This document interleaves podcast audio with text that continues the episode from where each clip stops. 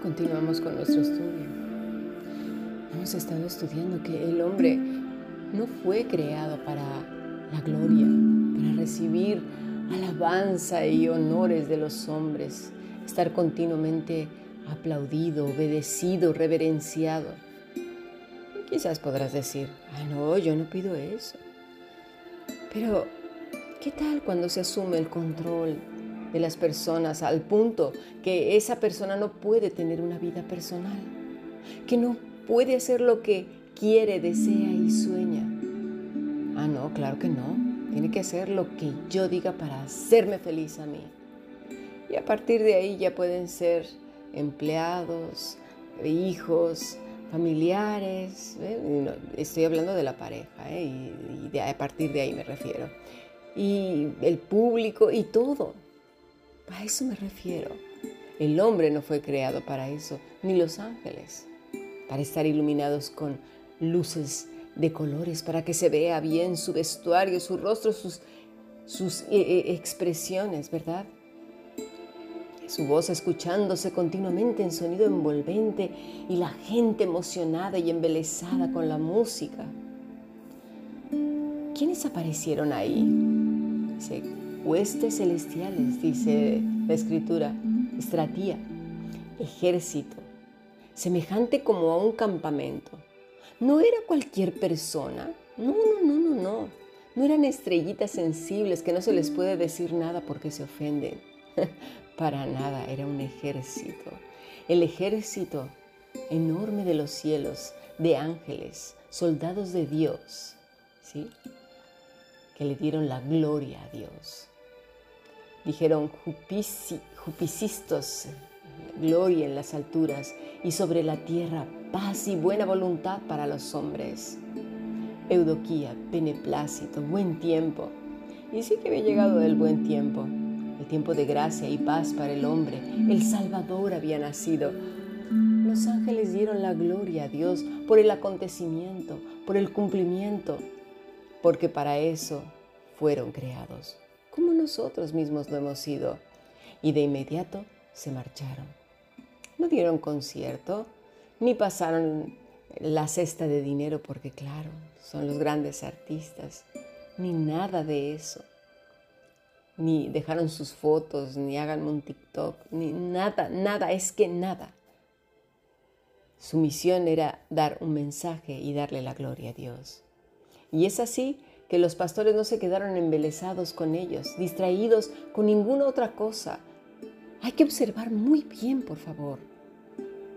Mira lo que hablan entre ellos y descubramos el corazón. No, no están ellos, wow, ¿viste el ángel? Me lo dijo a mí, no a ti. ¿Viste cómo me miró? Es que a mí fue el que me miró más. Es que yo soy el más santo, yo soy el que más oro, yo soy el que más leo la Biblia. No, no, no, el otro ángel, ¿viste cómo, cómo me vio a mí? Y bueno, una serie de tonterías que los humanos nos inventamos para parecer más santos, más entregados, más no sé qué cosa.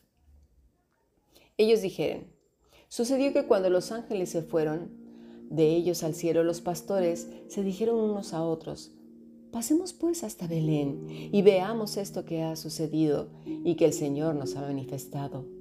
Vayamos hasta dónde? Hasta Belén. ¿Por qué supieron que era Belén? ¿Nunca te lo has preguntado? El ángel no le dijo dónde. ¿Cómo supieron? ¿Sabes qué? Estos pastores conocían bien la promesa, la atesoraban, la guardaban. No sé mucho de sus vidas, no se dice mucho de lo que ellos hacían, venían. No, no, no. La Biblia no está tan interesada en eso como en revelar a través de hechos y la boca lo que hay en el corazón.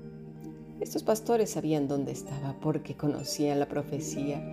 Sus ojos miraban hacia el cielo, esperaban la promesa. Me pregunto cómo estarán los nuestros. ¿Mm? ¿Sabían dónde ir? ¿Sabemos dónde ir o estamos... ¿Dónde está nuestro corazón? esa es una gran pregunta, ¿eh? Bueno, veamos lo que sigue. Joraó, discernir claramente que esto ha sucedido. Así dice. Y que el Señor, no los ángeles, ¿eh? Ojo, otra vez, hay que leer muy bien, ¿eh? Dice, discernir claramente lo que ha sucedido. Jorao, esa es la palabra, discernir claramente lo que ha sucedido. Dice, discernimos los tiempos en que estamos o simplemente nos dejamos llevar por la más media, lo que estos grandes organismos, que son como bestias, nos están imponiendo, diciendo y metiendo en la cabeza a fuego. ¿Estamos discerniendo el tiempo? Hay que verlo, ¿eh? Y dice, lo que el Señor y no los ángeles dicen, lo que el Señor nos ha manifestado, no los ángeles. Somos muy dados a darle el honor a otros y no a Dios. Si hoy en la mañana o cualquier cosa que recibes de alguien, ¿sí?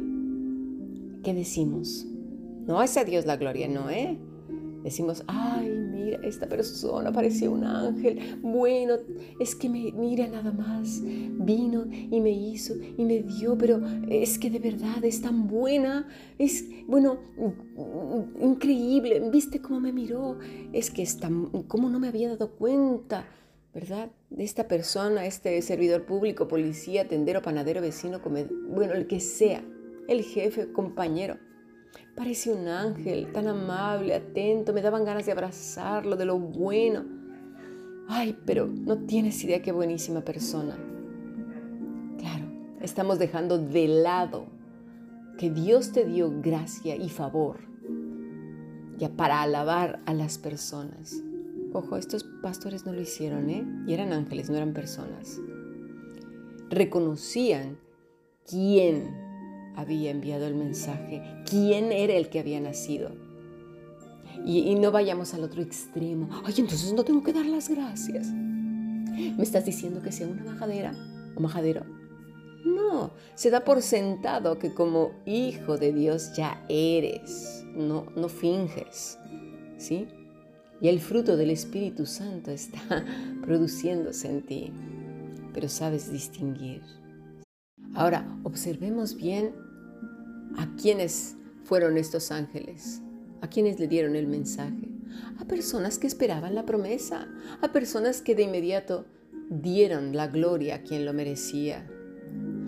Lo que está en la escritura, mis estimados, es para lección nuestra. Queremos aprender a vivir. Veamos cómo respondieron otros a otras situaciones de la vida.